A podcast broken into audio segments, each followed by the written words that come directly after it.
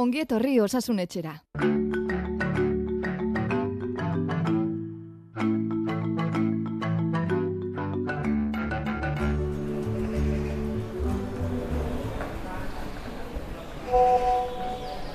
Primeran, bueno, ja bidean nago, izan da komunikazioen arazo larriena. Bateria gabe geratu naiz eta kargadorerik gabe. eta jan izan behar naiz korrika pues, hau hartzera e, behar dudalako. Eta horregatik izan da. Bueno, e, amar minututan edo heltzen naiz, eh? barkatu eragozpenak. Edorta Salvador da. Okina eta gehiago.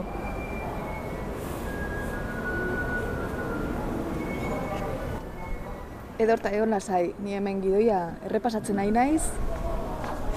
Bestatu dituan galderak, gehitzen, kentzen, zuzentzen.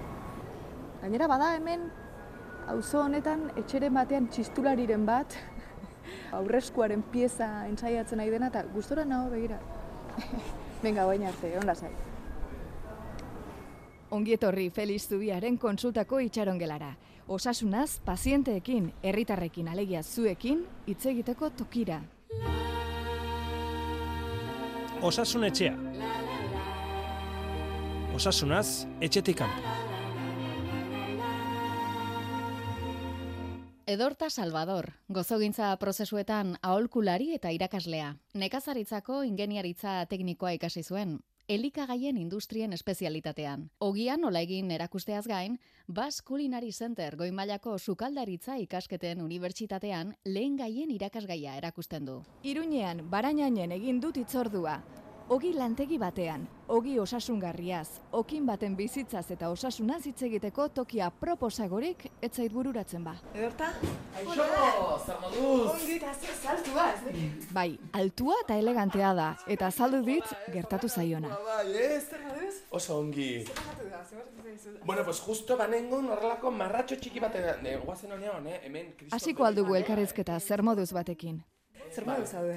Oso ongi, Oso bueno, atzu egindako, lesakan egindako, ah, ja, grabatzen nahi gara, ez? grabatzen nahi nez. Vale, primeran. Primeran, o Vale, sea, oso ongi. gauza originalak egiten dituzula, eta... Bueno, ba, esa, zerbait. bueno, pues gauza da, bai, e, e, egon naizela, atzo lesakan izan nintzela ikastaro bat ematen. Edortak ez du denbora alferrik galtzeko ohiturarik, autonomoa da antze baten zaio. Eta okinen osasuna zizketan hasi da buru belarri. Oso ongi gainera hitz egiten egon ginen, nola e, okindegi haunditan egiten dituzte horrelako frogak, arnasa eta irinaren hautsaren ondorioz gertatzen, biriketanen gertatzen dena nola egiten den prebentzio hori, eksperimetriak egiten dira. Zen, azkenean, hauts hori, edo zein hautsa eragiten du biriketan. Zu zer modu zaude?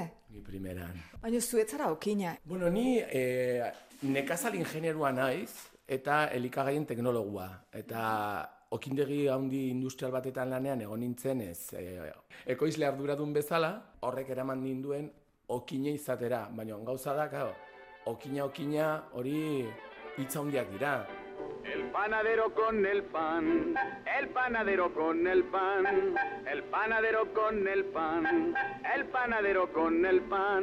Tempranito va y lo saca calientito en su canasta para salir con su clientela por las calles principales y también la ciudadela y después a los portales y el que no sale se queda sin el pan para comer. Okin artisau batek horrelako kategoria dauka, eta ez dakit nik horrelakoan dau- da- daukadanik.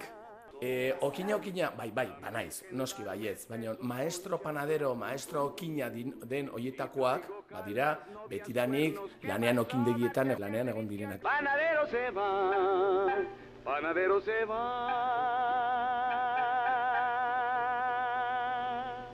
panadero se va. Poliki poliki badirudi ikasten ari garela, ogi onak apreziatzen ze orain arte, eta igual orokorkeri bada, eh, duena baina. Iruipena da, ogi oso mm, arrunta saltzen dela eta garesti. Ikasten ari gara, edo segitzen dugu gehiago ogi mediokre hori jaten. Ez, ikasten ari gara pilo bat. Halata guztiz ere, ogi mediokre hori egon behar da, zen poltsiko guztietara heldu behar da e, ogia. Ta gauza da, azkenean, e, bost euro kilo, sei euro kilo ogia er- erosteko ahalpena ez dutenek, azkenean erosi behar dute horrelako ogi mediokrea. Azken finean, ogia, ogia da, eta ogiak daukan definizioa bada, irina, ura, legamia, gatza eta fermentatua dagoen ore bat, ogi eginda. Beraz, ogi mediokrea ogia da. Tori lezioa, ogiaren demokraziaren lezioa. De la tierra nace el trigo, que vivan los sembradores. De la tierra nace el trigo, que vivan los sembradores. Frantzian adibidez, kalidade oso honeko ogi merkeak edo hemen dauden txar hoien balio bereko ogiak saltzen dira. Bageta dute. Por cierto, kultur ondare izendatu dute, horrek asko esaten du beraien kulturaz eta ogiari dioten errespetuaz. Bai, Bueno, eta txobinismo pixko bat, igual. Bai, hori hori egia da, noski baietz. Gauza da, e, urtez, e, laurgoita margarren amarkadan hemen, industriak asko bultzatu egin zuen hogi e, arrunta itera, eta gainera oso produktiboa. Orduan badaukagu horrelako erentzia. Hobetu dezakegu eta pixkanaka pixkanaka bezerok e, gero eta exigenteagoak gara. Frantsesak gure aurretik doaz, ogi kontuetan bai beti ere. Achète-moi une baguette, elle est bien cuite. Achète-moi une baguette, elle est bien cuite. Achète-moi une baguette, elle est bien cuite. La farine et l'eau, ce n'est pas gratuit. Zenbat minutu egin ditugu okinarekin hizketan? Atera da gaia, atera da gaia, gaia hitz larriz. Ore ama. Hori okin batekin hitz egiten eh, duzunean, gai hori ateratzen denean, bueno, okina edo ogia egiteko afizio hartu duen batekin, bueno, derrepentean iriki duzu meloi ikaragarri bat, ze badirudi bizirik dagoen pertsona bat duzula kongeladorean, etxean baldin baduzu, eta zaindu egin behar duzu, tamagotxi bat dirudi. Ai, jateko eman behar zaio, ai, ez dakit zer egin behar zaio, bizirik dago, er... zer da hori ama? Ore ama, elikagaietan modu naturalean dauden legamien kultura sinbiotikoa da. Zerealak adibidez, batez ere, Saccharomyces cerevisiae bezalako legamiak, ardoaren eta garagardoaren hartzidura zarduratzen direnak ere, eta ingurunean dauden bakterioak. Ongi da, edortak azaldu dezala favorez, galdu egin garata.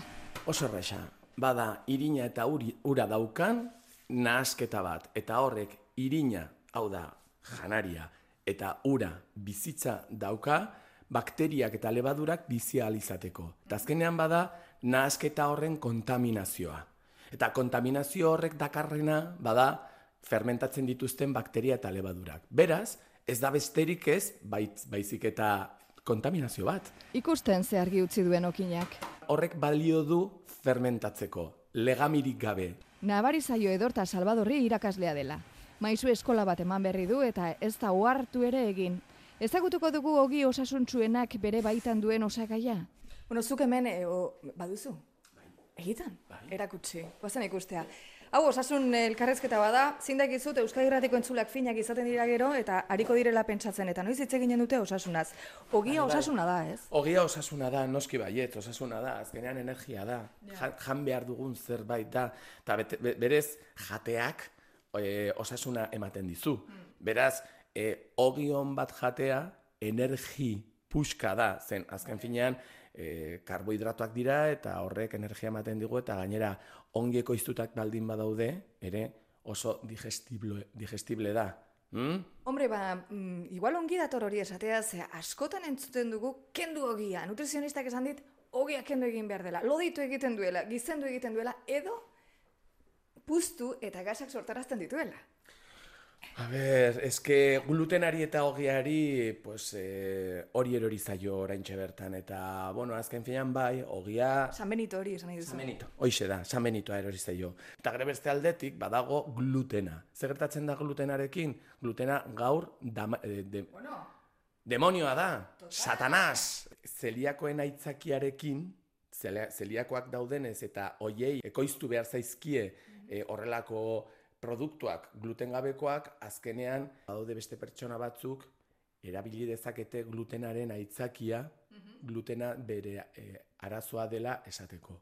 Zeliako kopurua munduan bakarrik 0,7 euneko 0,7koa da. Eta ez da bakarrik glutena baizik eta zure bizimodua, daukazun eh, aktitudea, daukazun eh, egunerokotasunak, eh, zen, zenbat lo egiten duzun, osea, lo egiteak oso garrantzitsua da. A ber, a ber, azkenean ogia eta glutena ez da erruduna. Eta itatu du loa. Okin batek izan dezakeen osasun arazoren batez pentsatzen hasita, burura etortzen zaigun aurrenekoa da lo falta. Okinek gau ez lan egiten dutelako, ez?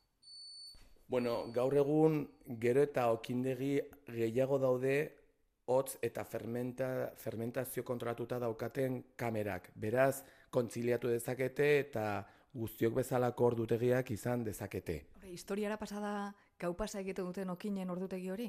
Oraindik ez, baina pasatzen ari da. Oraindik badaude teknologia daukate. Horre, ez dituzte horrelako arazoak loiteko. Gogoan du nere herrian bazela okin bat, bueno, okinaren semea, azkenean okinaren semea ere okin bihurtzen zen, naite nahi ez, ez, hori em, postariak bezala zen, ez? Zure aita zen postaria eta zu ere postaria zinen hori garaibateko erentziak ziren baino. Eta eta mm, e, mutil honek alergia zion irinari. Madre, bai, bai, bai, gerta daiteke. Eta berez gu baganeukan ere e, irinari alergia zeukaten langileak lantegi industrialean lan egiten nuenean. Konponbide bakarra zein da okin izateari ustea? Ez, e, azkenean, segun eta zenolako e, intentsitatea dauka, segun batzutan bada, pues, e, ez ikutzea, ez jatea eta maskarillarekin ibiltzea. Ez alginen ba, ore ama, legamia, beti berekin daraman legamia, ezagutzera joan behar. Osasuna zizketan hasi eta galdu egin gara ba bidean.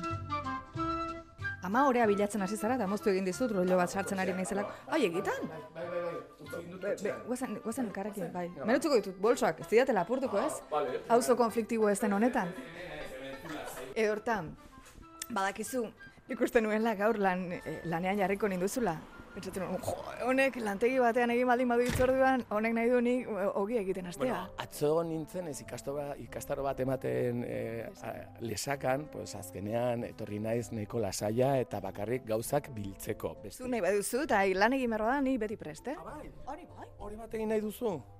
Bueno, zu baduzu denbora? Bai?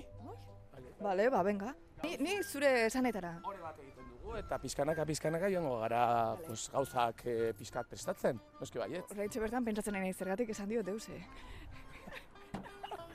Oso azkar izango da. Aizu, Vale. gero geratuko naiz nik garbitzen, eh? eta zu joango zara. Bale, ez, ez, ez. Dik argitzen lagunduko zaitut. Bueno, hau da atzo sobratu intzana. Hau eh? da? Hau da. Hau da, hore ama. Hau da, ora ama. Mikrofona sartuko diot, igual hitz egin da dena egiten du Ea, eta. ea, ea, kontuz. Zur saia. Oso goxoa da eta gainera ikuste, nabaritzen duzu nola zapore laktikoak dauzkala. Zapore laktikoak, e, minak, ez? Ama horeak daukana bada e, fermentazio ezberdinak. Legamia erabiltzen dugunean, bak, soilik legamia, bak, bakarrik badago fermentazio alkoholikoa. Baina orantza edo ama horea erabiltzen dugunean, badago fermentazio alkoholika. Ikusten, okin batekin legamia zizketan hastea da, amaierarik ez duen pasio historio batean kateatuta gelditzea. Erakargarria da hogia egiteak. Ikust, nahi, nahi duzu frogatu? Ikustea? Bale, bale, aurreratzen dizut, nahiko, nahiko baldarra naizela, baino saiatuare bai, eta, langi, eta langilea, bat, bat zer langilea naiz. Noski bai, eh? Pues, primeran, orduan. Bale, Pues behitu, hemen daukagu Hoituta orantza. hauek hemendik, bai? Eta botako diogu gutxi gora bera, zeireun gramo, bosteun gramo, engo dituguna. Mantal aurreko aiarri eta ogia egiteari ekin diogu edortak eta biok. Eta osasuna zizketan noski, zaintza oraingoan. Edorta itxura oso honeko gizon bada. Nik uste nuena baino zarrago ordea. Bueno, ni 76. Zongi zaude, eh? Zongi zaude, nola zaintzen duzu zure burua? Ogion bat jaten, osasuntxu, osasuntxa izaten, kirola egiten. Nola egiten duzu, zuk daukazu, a ber, eh, fuerte zaude. Bueno, igeri egiten dut, eta e, igeriketa e, talde batetan, nata, e, igeriketa masterra egiten dut, eta batzutan, batzutan, konpetitzen dut eta guzti. Bueno, venga, ast gaitezen lanean. Bale, pues orduan irina hartuko dugu irina. Bai. Eta izanen da, segitzen zaitut. bai, meser. Hau, badaukagu, irin indarra, eta hau izanen da, e, irin normala. Vale. Eta nahastu behar ditugu bat eta bestea. Txoin, hartuko nik hau. Hartuko dut kajau. Ui. Ez Ba, hartu, ez hartu, kilo? arrastatu, arrastatu ezazu. Osea, Begira, ez ja beri egin behar nuen. Bai, eh? Ikusten, Osasunez izein da, eta hemen zartakoak eman da. Oi asko. Ogia eska Egurra hartu Baita ez ezgan Lurpean sartu Venga, A ver, ba! Oazen ba! Oazen ba!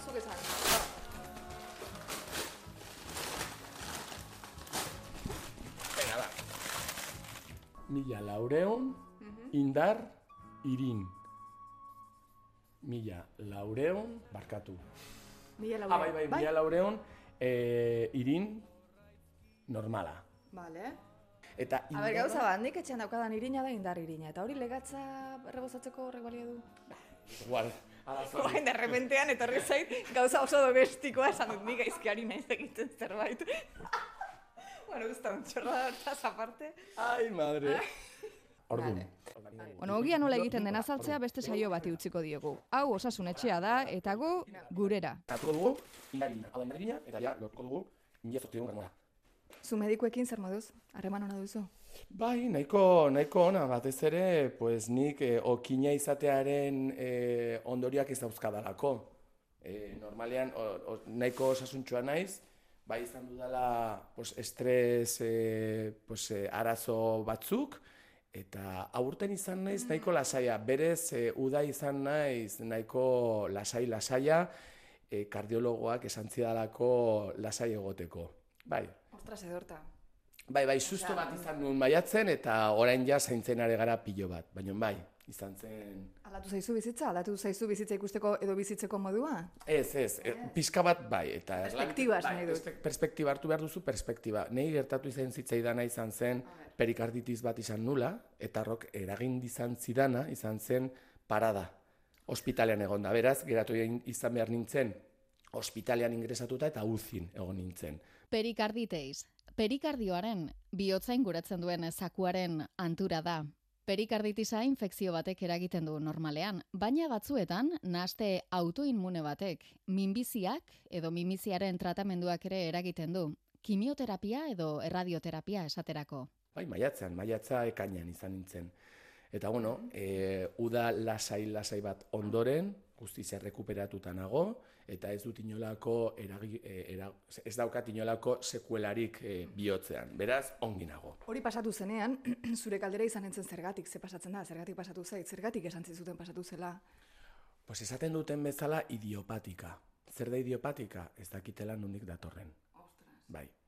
Sosmatzen dute azkenean agian virus baten bidez horrelako inflamazioa izan nuela, baino e, ez dute oso argi. Beraz, Zizute esan, bizi erritmoa aldatu, edo horta, edo bai esan dizute.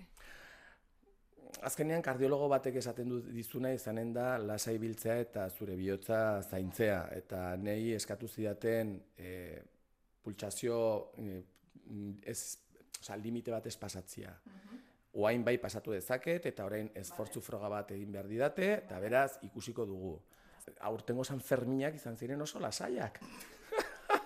Humorez hartzen du, baina berak bakarrik daki nolako uneak bizitu dituen. Horrelako susto bat hartzen duzunean, mediku eta maite zaituzten guztien gomendioa izaten da, zaindu zaitez, jeitsi erritmoa. Baina karo, nola jeitsi erritmoa bere eguneroko lan martxan sartuta? Pues irakasle eta okina izan da oso erritmo ezberdina e, epoka batzutatik beste batzutara. Eta karo, etortzen dira epoka batzuk e, azterketak prestatu behar dituzunean, e, pues, e, karga gehiago daukazula eta hoietan pues, nahiko lana dago eta estresa handia dago. Eta gero, bueno, ikastarak egin behar dituzunean, pues, e, honea etorri, ama prestatu, gauzak pisatu, oreak egin e, ikastarora eramateko, eta Euskadi Irratiko osasun etxetik deitzen zaituzte eta baiezkoa ematen duzu, elkarrezketa baterako. hori da, baina gaur gaurko eguna nahiko lasaia da. Perikarditisa izan aurretik, aurreko hilabete edo egunetan bihotzak edo gorputzak edo ez dakit ba, zerbaitek norbaitek ezote zion deusta zoartarazi jakin beharra dugu. Pues joan nintzen, e, ba, banengoen, bai, banengoen oean. Eta kriston, oza, ez, ez, esnatu egin nintzen minaren gatik. Eta banengoen, neukan, bai, petxoko minan, bu, e, bularreko mina, eta gero, arnasta, arnasa egiterakoan, kriston mina. Zer gertatzen zen, nik ez nekiena, bazen, birikak puztean, e, zer, ze, desplazatzen du, edo jotzen zuen, inflamatutua zegoen perikardioa, eta horrek mina egiten zuen. Eta gero eta gehiago, gero eta gehiago, eta itziar, pentsa. Heldu zen momentu bat, hor lanengoena, eta ezin nuen ar- arnasa hartu, eta inkorporatu, eta pixka bat bai, bueno, orain arnasa egin dezaket, baina gero eta min gehiago, hiltzen naiz, hiltzen naiz, hartu nun, hartu nuen kotxea, Bakarrik zinen etxean. bai, eta joan nintzen e, kotxez klinikara. Eta han bertan, haizu, kriston mina daukadala, kriston mina daukadala, eta frokak egiten, ja, ba, batean, pues, banengola elektrokardiograma bat egiten, zerbait arraroa ikusi zuten, eta hasi ziren pizkat, e, hori, pues, Medikoak beraien artean. eta hor zeladorea eta pues hor eh, larrialdietan zegoen guztiak, pues pizkat urduri jartzen eta batean pum ko- konortea galdu egin nuen. Ta eh, esnatu egin nintzenean, ikusi egin nuen jende guztia oso urduri eta batean etorri zen uziko medikua, uziko medikua ez da santzian edorta, ingresatuko zaitugu. Gertatu zaizuna oso serioa delako. Eta ni ez ez, hau dela, zanion, hau dela mm, hemen egoltearen, pues hori, impresioa da. Ez, edo, eta ez, oso serioa da. Eta bat zen, pues hori, parada. Eta ikusten da horrela, marra. Osa, parada, parada. Parada, parada, parada, parada, bai, bederatzi segunduz.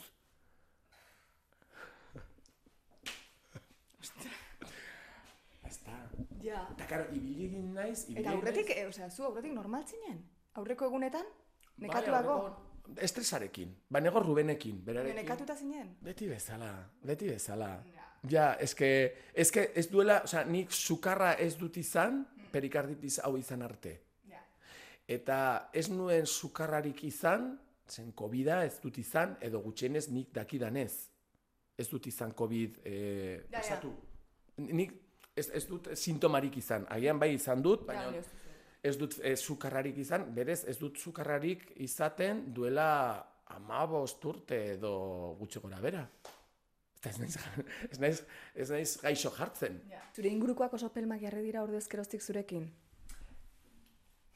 Maite zaituzten hoiek. Bai, bai, bai, bai. Eta guztiok esaten dutena normalean, edorta zaindu zaitez. Zer ni zaintzen naiz. Zaintzen naiz. Baina batzutan agian ez gara horren beste zaintzen, batez ere estresa gestionatzen. Bai. Baina, baina horrek ere jartzen dizu responsabilidades ama hundiegia, ez? Norbaitek esaten dizunean, zaindu zaitez, e, ze, ze gehiago egin dezaket. Ose, ze ondo lurtzen ari didazun e, itzi hartzen, horrela izan da. Bai, zaindu zaitez, zaindu zaitez, bai zaintzen naiz. Zer egin behar dut as, ge- gehiago zaintzeko? Zer egin behar dut? Zer, zer, e, nik ez naizen Ez duzu erretzen, ez duzu edaten, ez duzu... Bueno, ui, erretzen duzu? Bai? Sozialki, bai. Eta edan, pues, edan, pues, garagardoa gustatzen zait, bai, eta baino ez... Fermentazioa, uste. Fermentazioa gustatzen zait, bai, bai, hori da. Hori bai. Eta gero, zer gertatzen da? Zer egin behar dut nik gehiago zaintzeko? Ni e, naizen moduan e, izatera utzi? Pues eski ez dakit, bai, eh? Izan behar gara lasaiagoa, ni oso intentsua naiz, baina lasaitu behar naiz pizka bat, noski baiet, guztiok bezala. Bueno, hori adinarekin ere ikasten da. Bai, bai, suposatzen dut, bai. Eta hau dena kontatzen digu, ogia egiteari utzi gabe, ez pentsa, ez dezagun aztu, ogi lantegi batean ari garela edorta Salvador Rokin maisuarekin osasun azizketan, ogia egiten ari garen bitartean esan bezala. Daukagu irin txuria, ezta? Eta jarriko diogu irin agunta. Osasun etxeko itxarongelako txekeoa eginen diogu edortari. Hartuko dutura, eh? A ber, ez dizu galdetu behar deuse pertsonala. Bueno, bai, gauza pertsonala dira. Ze azken batean galdetzen badizut. Ointxe bertan kontatu dizudana, ospitalean egon nintzela eta bar, pues hori, ja guztiok jakingo dute. Jai, zure lagunek eta etxekoek badakite, ez? Batik guztiet, eta gainera berez egon nintzen nahiko pesatuta. Osea, nahiko, nahiko, eh, hil naizela bederatzi segunduz, eh? Hil naizela bederatzi segunduz, gara, bederatzi, bederatzi segunduz egon nintzen hilik. Eta horrekin, me orain barra egiten duzu, baina susto polita izan du da. Zusta hondia, eta gainera erlatibitatzen dituzu gauzak. Nola bete esan da, itziar. Ja. Txekeoa egin behar diogu uneren batean, baina edorta eta biokizketan hasten gara, eta... Bueno, aizu. Zer moduzko gaixoa zara? E, pues ez dakit zen autonomoa naizenez, normalean ez naiz gaixo jartzen. Osea, bakazu, baukagula autonomo guztiok, baukagu nolabait esan da, e, zirkonita edo barruan, ez dakit zer daukagun, ez garela txarto jartzen. Baina, Ez baino gaixo bezala ez nahizu gaizki egon duzinenean, kontzen usten zara? Osea, e, mediku batek esaten dizuna bete egiten duzu edo edo kejatu egiten zara. jartzen naiz asko batez ere, e, e, nolabait esan da, informazioa jaso nahi dudalako eta guztia jakin nahi dudalako, eta galdera asko egiten ditut. Bueno, a ber, zer, zer botatzen ari zara, katza? Katza, berrogei grad, eh, gramo. Pues listo, badaukagu guztia. Vale. Joango naiz eh, amasadoraren. Txekeoa. Bai, bai, badaukate horrelako faia. Sartzen dugu, eta Izan, eh? Noiz hasiko naizen txekeoarekin. Bai, pues, eh, orain hasiko gara soinuarekin, Vale. zera, eh, amasadoraren karo. soinuarekin. Ta nik Eta zer hartu dezakezu- txekeoa? Bai, baina hartu dezakezu soinua eta gero txekeo Vale. vale. egiten dugu. Ongi.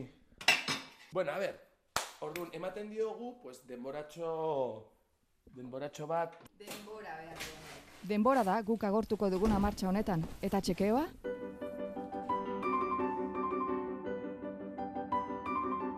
Venga, txekeoa, zenbat urte dituzu? berrogeita zazpi urte, bai, Zenbat kilo? laurogeita blau. Neurtu zeman neurtzen duzu, ze sartu naizenean oso altu ikusi zaitut. Bai, ia ia metro laurogeita mar, metro laurogeita zortzi laurogeita bederatzi. Gutxo gara, bai. Azken analiziak, noiz egin dituzu? Maiatzean izan ziren, pues hori, an- analizi pilo bat egin zizidaten, perikarditis, oza, horrengatik. Kolesterola, Primeran, azukrea, primeran. um, buru zainez. Ez da zergatik egiten ditudan gidoiak, gero ez ditut irakurtzen. Osea, bueno, eh, ah, tiroideak, tiroidea zer moduz hormona? Ongi. Oso ongi, hormonalki oso ongi. Normalean kortisol gehiagi daukat, eh? E, estresaren gatik, baino no, oso ongi nabil. Eta zuk analiziak ematen dizkitzuenean, ezaugarri baten batean azaltzen baldin bada asterisko bat, izartxoa, zuk galdetzen duzu zer den eta zer egin dezakezun hori hobetzeko, edo, edo ez, ez duzu gehiegi galdetzen. Begiratzen dut interneten. Bakizu interneten begiratzen dugu guztia, eta gutxienez informazioa jaso dezakegu. Eta interneten ikusten baldin baduzu oso grabea baldin bada, pues medikuari detzen diozu eta esaten diozu, ea zer gertatzen da. Behin, atera zitzaidan, beitu, Juan Luis Gerraren abestia bezala, bilirubina altua atera zitzaidan, eta bapatean gogoratu egin nintzen abesti horretaz, mesura bilirubina, eta orduan oso graziosoa izan zen horregatik, baina ez nintzen kezkatu. Bueno, orain Felix Zubiaren kontsultan sartuko gara segituan, eta nik nahiko nuke entzulei zuk zure esperientziatik. Badakit ez zaizula gustatuko, eh? Ui, ze soinu egiten da, etxeko mepansak entzun duzunean bezala, atxarela hartzen. Gaur nao, oso domestika. Berdin, berdina. Bueno, zepakea, txiko. Zuk zure esperientziatik bizitakoangatik eta osasunari buruz ari garela kontuan hartuta gure entzulei zuk ikasitakotik zerbait esan nahiko zenieke bizitakoa eta gero, claro. Ni oso argi daukat, bada elikagaia eta kirola, e, indar kirola, pesak, urasko edan, urasko, eta elikagaia vigilatu, eta noske baietz, guztioi gustatzen zaigu gauza goxoak, dulzeak, e, roskoiak, bolloak, kremak, gustatzen zaigu, baina jakin behar dugu okasionala da. Eta hori gozogile batek esaten du, eh? Hoi da, horregatik ere eguneroko ogia egiten dut, eh? Hori da, okina zara. Nik esanen dizut, okina zara. Eskerrik asko, bai, bai, bai, eta gainera, nik egiten dudan ogia, prozesu mantxo batez egindako ogia da, beraz, osasuntxoagoa da. Minutu pare bat, falta da Felix Zubia Donostia Ospitaleko ziuko burua eta Euskadi Irratiko osasunetxea saio honetako medikuaren erasartzeko. Edorta Salvadori paziente gisa medikuari zerbait esan nahi ote dion galdetu diogu. Alduen informazio gehiena esan, zen, bueno, inkietude hauek dauzkagunak jakin nahi dugulako, eta gainera, pues azken finean gertatzen dena da interneten bidez ikusten ditugu gure sintomak eta azkenean agian ikusten ditugu beharrezkoak ez diren gauzak. Egokia ez den informazioa lortu dezakegu interneten bidez. Oso arriskutsua da. Ze interneten bilatzen duzun guztia hilgarria da. Claro, eske hil- hilda zaude ja ikusten duzun guztiarekin eta badaukazu ja, bueno, pues eh, geratzen zaizkizula, pues eh, eh, ordu gutxi, bai, informazioa, batez ere informazioa. Pazientek ez gara tuntunak, osea, eh, beraien altuera gaudela eta gure osasuna dela, bai. Eta oneraino gaurko itxarongelako osasunari buruzko hizketaldia. Eskerrik asko Edorta Salvador Roki Maisuari bere denbora eskaintzeagatik. Orain Felix Zubiak Edortak kontatu dizkigunak eta zuen zalantzak hartuko ditu ahotan arantxa hartzarekin. Gure aldetik kitxo. Kitxo elkarrizketa zeren eta ogia egiten segitzen dugu. Ogi osasungarri bati denbora eskaini behartzaio. Eta labean dago.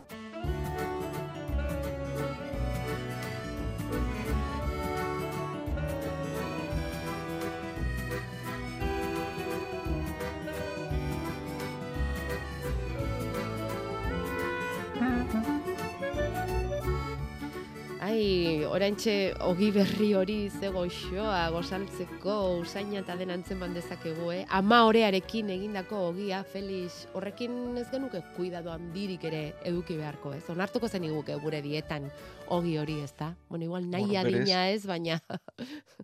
Bueno, egun on denoi, bai. Egunon, eh, egunon.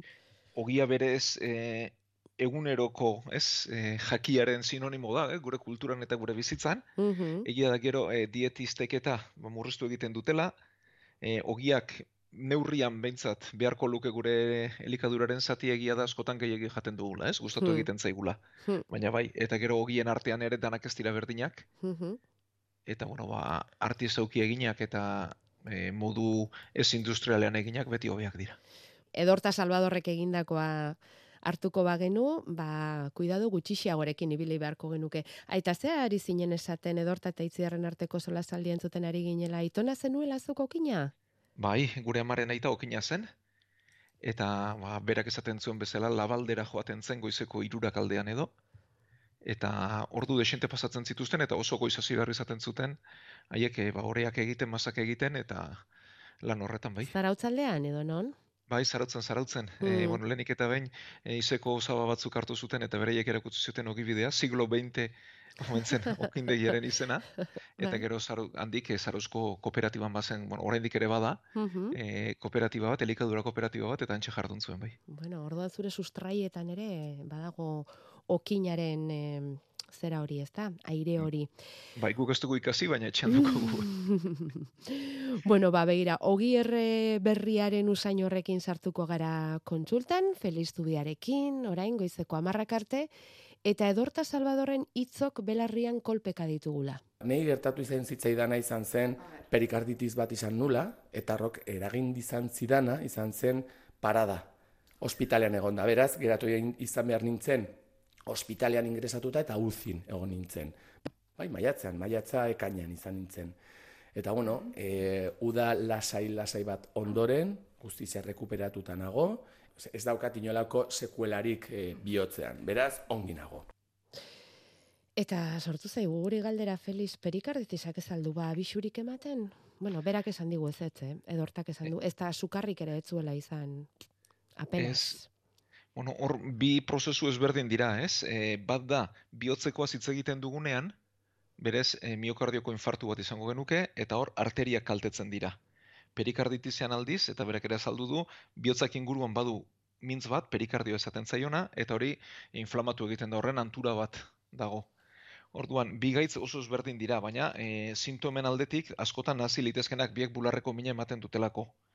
E, bueno, ba, ezberdintzeko infartu bat dugunean arteria bat isten denean, mina beti konstantea da, pixu baten modukoa da, eta infartu bat denean, e, min hori nabarituko dugu bularraren eremu oso zabal batean, hau da, atzaren puntaz adierazi badezakegu non den mina hori ez da infartu bat, eremu zabal batean azaltzen den mina da, pixu baten modukoa, barrutik zapalduko baligute bezala, eta edatu litekena, edo ez, hor badira uste oker batzuk, ba, ezkerreko zorbaldara edatzen da, eskubira ez, eta bueno, hori oso aldakorra da, eta edapenak ez du baiestatzen edo ez estatzen infarturik. Eta gero, ba, infartuak askotan botalarria eta ondo ez esaten du, baina da, min bat, zapaltzen, e, barrutik zapaltzen ari bazaiz balitzeskigu bezalakoa. Aldatzen ez dena ez postura ez mugimenduta ez arnazketarekin, eta jarraia dena. Eta perikardiokoa denean berriz, mina hor dago, mina ere, hau ere eremu batekoa da, ez da puntu batekoa, baina perikarditizaren mina arnaza sakon hartzean haunditu egiten da, estularekin okertu egiten da, eta etzan da okerrago daude eta eserita hobeto. Horrela bereizten ditugu. Eta ondoren elektro bat egiten dugu. E, dena den, e, inorri ezin zaio eskatu osasun langile izaterik, beraz, e, edozein pertsona bularraldeko min bat baldin badu eta mina mantentua baldin bada, osasun laguntza eskatu dezala, e, aztertuko du profesional batek, horretarako gaude, elektro bat egingo zaio, eta bai estatuko da, edo ez estatuko da, baina bularreko min bat denean garrantzitsua da laguntza eskatzea. Bai. Bai, eta aldela zenbat lehenago hobeto, ez? E, askotan esaten dugu, "Ah, pasako zait, pasako zait, baina zenbat denbora gehiago uzten den, orduan eta okerrago. Honetan ere, honetan ere osasun kontuetan askotan pasatzen zaigun bezala. Bueno, berak behin eta berriz aipatu du oso bizi modu estresantea daramala, Felix, erritmo biziko es, bizi modua daramala, lan asko, ongi egin nahia, leku askotan batera egon nahia, eta barrez. Oso oso lotuta daude. E, bizimodu, mm, e, erritmo handiko bizimodua eta bihotzeko gaixotasunak. Ba, galdera oso polita da, baina erantzun garbirik ez dago. Eta ikertu da eh? E, garbi dagoena da mesederik ez duela egiten, e, garbi dago horrek e, onurarik ez dakarrela, baina gauza da ea zuzenean estresa bera den, edo estresa bera den bizimodu aldaketa horrek e, ga- gauza gehiagori eragiten diona, adibidez. Estres egoeran elikadura aldatu egiten dugu, presaka jaten dugu. Zenbait pertsonari estres egoeran gehiago jateko e, eragina edo sortzen zaio. Beste batzuetan, e, estres egoera bat denean, tabakismorako edo gehiago erretzeko joera izan ohi da. Urduritasun horrek eraman gaitzake baita ere ariketa fisikorik ez egitera edo ezberdin egitera. Eta Hau da, loa ere alda, dezake, ez? Lo, Lo alda dezake. Orduan, Mm. e, nondik datorren, hau da, eragina den, duela garbi dago, ez dakiguna den estresa bakarrik den, ala estresak beste ohiturak aldatzen dituzten eta ohitura horiek eragiten dioten bihotzari. E, garbiago dagoena da e, kolesterolak baduela eragin zuzena bihotzeko gaixotasunekin, hori bai, ezta? Bai, kolesterolak e, orokorrean e, zirkulazio aparatuko gaitzekin du lotura eta hor bihotzeko sartuko genuke, baina baita iktusarekin, beko gorputza darretako e, beste zirkulazio arazoekin eta orokorrean arteriosklerosia esaten diogunarekin, ez? E, arterietako ba, zulo edo pasara istearekin eta ba, kasu honetan bihotzekoa garatzearekin. Guazen, kolesterolaz eta kolesterolaren kontra, aste honetan aurkeztu diguten txerto delako horretaz hitz egitera.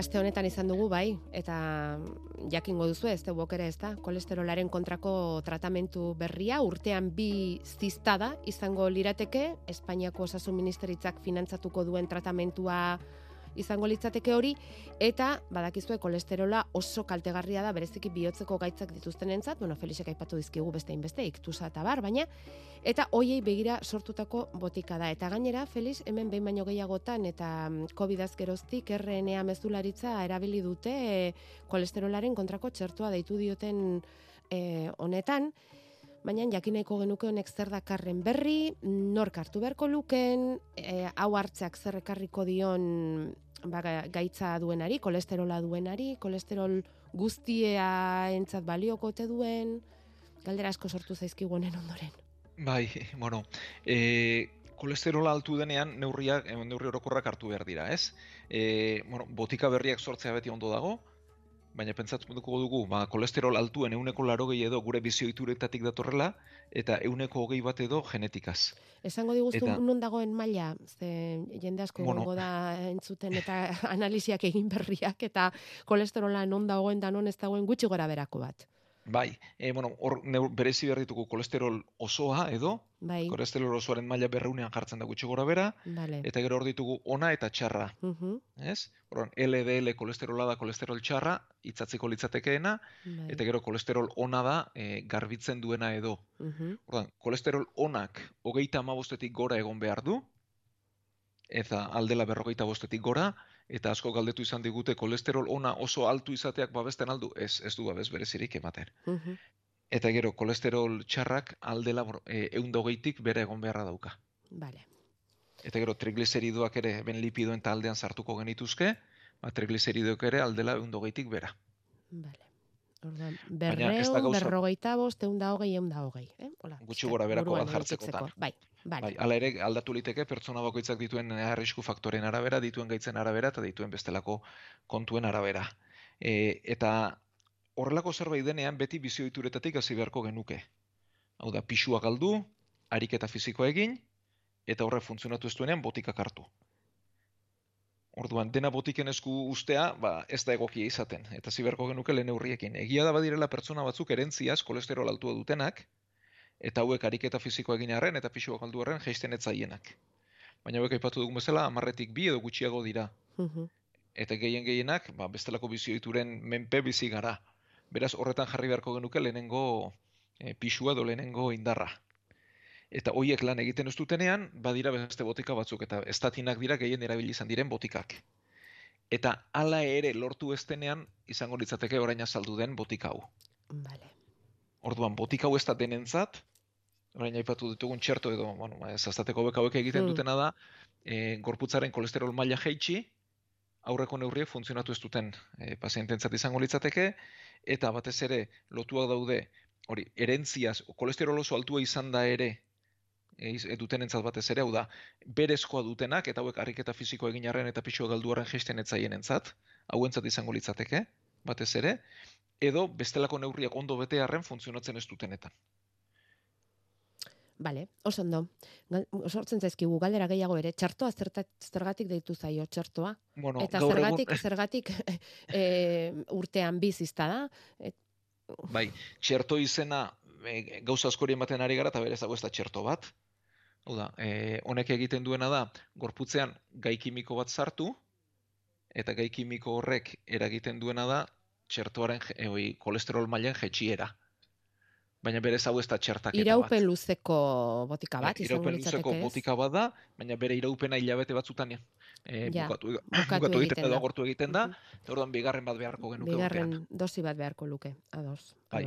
Mhm. Baina hauek, e, hau da, txertoa berez infekzioen kontra erabiltzen den zerbait da, eta kasu honetan ez dago infekziorik eta ez dago alakorik, ez? Bai. Egia da, ziztada bidez hartu beharra dagoela, hau bidez hartzerik ez dagoelako, hau Ja, bidez hartuta, ja. ba, estetan desegin egingo litzateke, Mhm.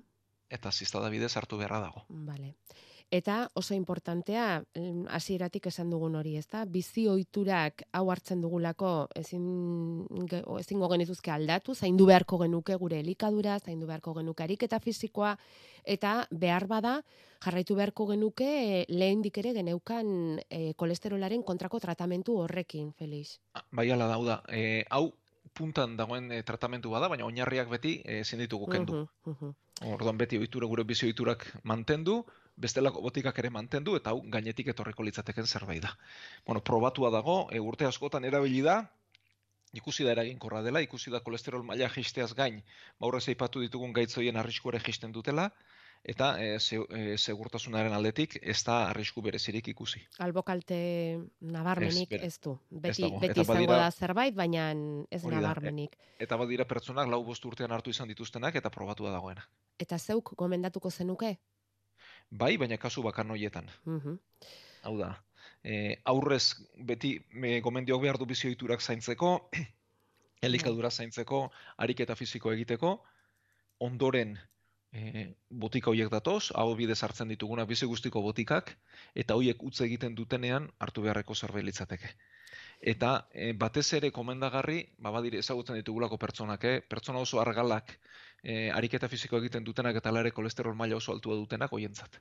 Ados. Erentziz datorkien pertsona hoientzat. Bueno, ba, ikusiko dugu aurrerago honek eh, ze ondorio dakartzan, baina egia dena da, e, ba hori, ba, bihotzeko gaitzengatiko eriotzak ere asko direla, eta hor kolesterolak zer esan handia dauka, eh? Espainiako Estatistika Institutuak emandako datuen arabera, 2000 eta hogeita batean, e, izan ziren eriotza guztien laurdena bihotzeko arazoengatik izan ziren. Beraz, ez du esan nahi beti kolesterola tartean denik ez da, baina ez du laguntzen kolesterolak bihotzaren lanean.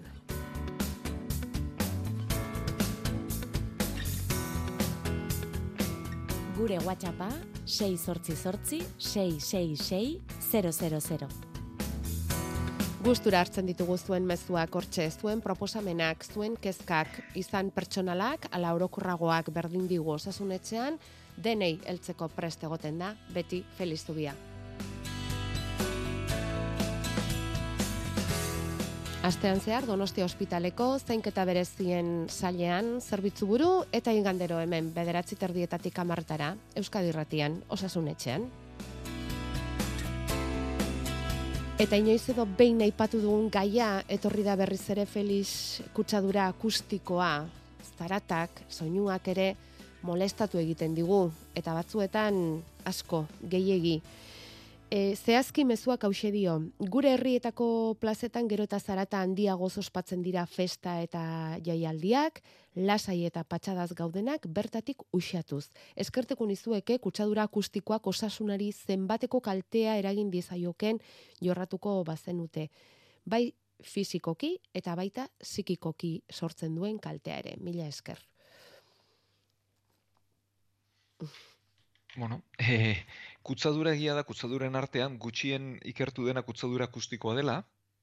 E, e, soinua desagertu egiten delako. Oda beste kutsadura denak mantendu egiten dira, ez? Ba, airearena, e, zaborrarena, e, merkurioarena, e, gaur sortzea ipatu genitu. Oiek beti hor Bai. mantentzen dira, Bai. baina kutsadura akustikoa desagertu egiten da. Bai. Eta berro da gutxien ikertu dena da, baina egia da kalteen eragile dela eta hori frogatua dagoela. Mhm. E, muga gutxi gora bera berrogeita hamabost dezibeliotan dago, hau da berrogeita hamabostetik bera beharko genuke e, soinu hau beti, eta irurogeita hamarretik gora da txarra hor tarteko ba, eremu bat ere.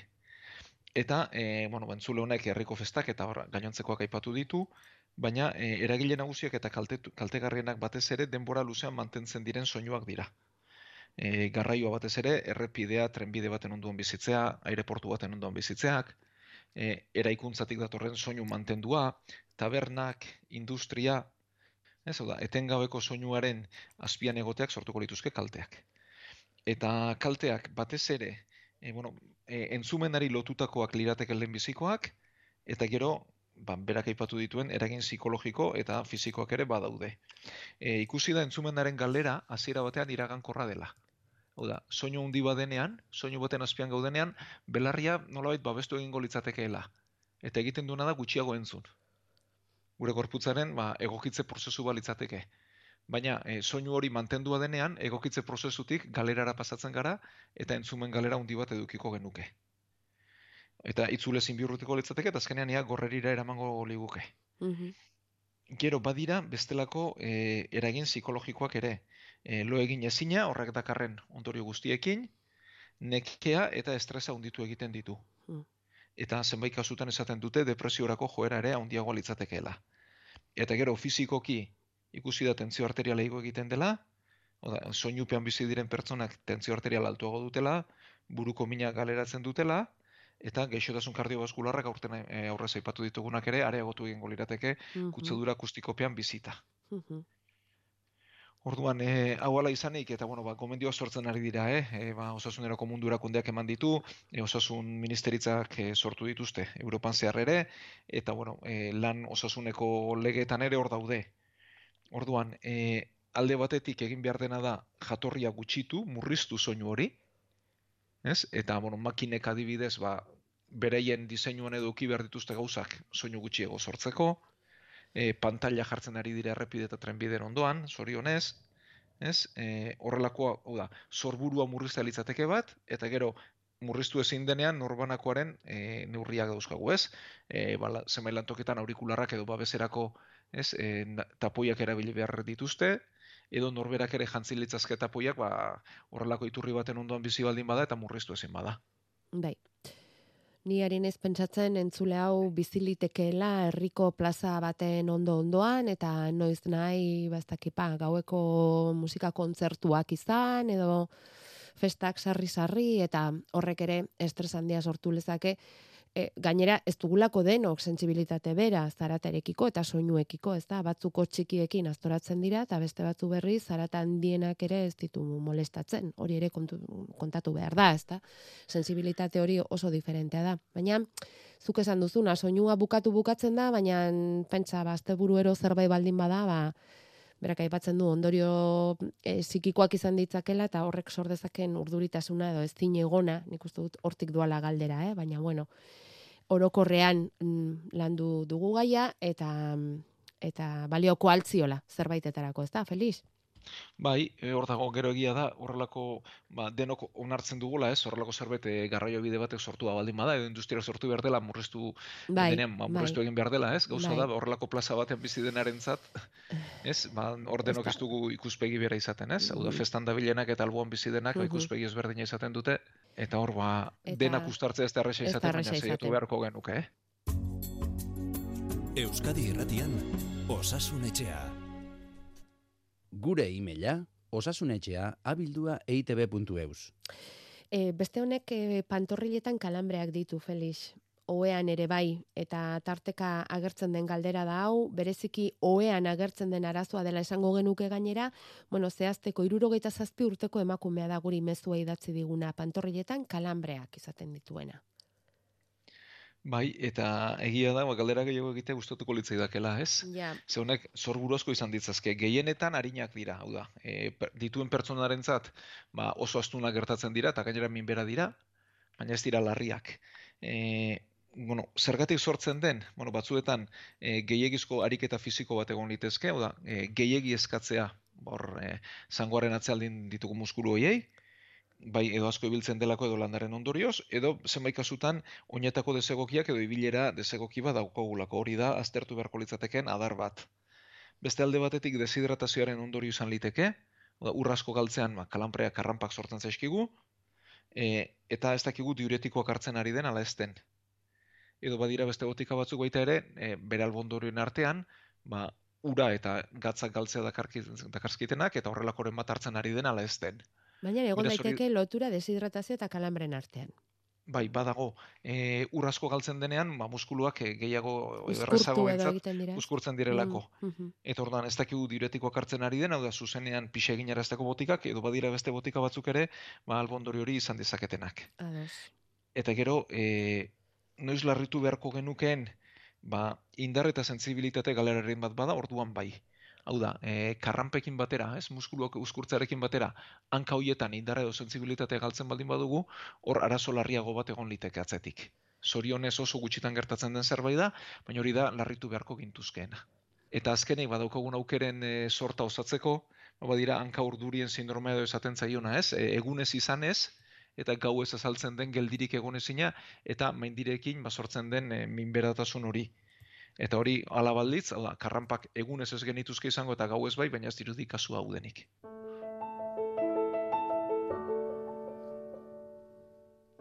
Ordu honetan bat baino gehiago izan daiteke oraindik ere lo dagoena edo lo xorroan dagoena, naiz eta gaur gauean ordu beteko oparia izan dugun ordu aldaketarekin eta sentitu gorputzak ba amaikak direla, amarrak izan ordez. Baina bueno, hori alde batera utzita. Entzule batek e, lotarako posturari buruzko galdera egin digu eta horrekin bukatuko dugu gaurko saioa, Felix. Esaten du minoiz irakurri izan duela edo entzun, hobea dela eskuin aldera lo egitea, gorputza eskuin aldera dela lo egitea, e, horrela birikek gehiago deskantza dezaten zer dago hor egiatik esaten du berak eta bueno, bueno bazuri eingo izugu galdera. Ba, hau ere ikertu da, baina alderantziz irakurri du. Gure edo entzat erantzuna da justu alderantzizkoa. Bueno, garbi dagoena da, e, ez dagoela izugarrizko alderik ere batet postura batean ala bestean lo egin, e, txarren bat izatekotan auspez lo egitea izango litzateke txarra. Batez ere bizkarrezur eta muskuluarentzat. Ez gainontzeko organuentzat, baina hau da, e, buruz bera lo egiten baldin badugu eta bizkarrezurrak goian dela denbora askoan, hor sortu litezke desorekak. Bai. Eta gainontzen, e, gora gaudela, edo alboska gaudela, e, berez, eskerreko aldera lo egitea pixka bat hobea litzateke. Ze urdailak eskerreko aldean izan da, ba, goruntz egitea, da, bertako jariakinek goruntz egitea zailagoa litzateke, eta hor errefluxua dutzen entzat, eta botak egiteko arriskua txikiagoa litzateke, eta gero ordu dauten entzat bai, gomendatzen dela beti ere eskerraldera lo egitea, ze umetokiak haundia denean, eskuinera e, jarrita, ba, hor, bada bena handi bat odolera ematen duena, kaba bena esaten dioguna, eta hori zapalduko luke. Eta eskerrera ez. Mm Orduan, aur, aurdunetan bai garbi eskerrera egite hobea dela, eta gainontzekoetan badira ikerketak, eh? Baina, bueno, alde txikiak nabaritu dira, baina izatekotan eskerreko aldera. Eskerreko aldera, lo. Bueno, lo dagoenak segi dezala, lasai, lasai, espero dugu ez geniola bere loa hautsiko, eta ez zaudeten hoi ba, gure agurra eta datorren aster arteko gonbitea gaur zortzi ere hemen txegota espero dugulako zuekin guztiokin. Ez da ala, Felix? Bai, eta beti bezala, eskarrik asko zuen ekarpenak egiten dizkigu zuen hoi, bazuei eskarruzatzen dugulako zaio. Osasun etxea, igande goizetan, Euskadi irratian. Ies egingo genuke aldiz, bertan etorkizun bat bali.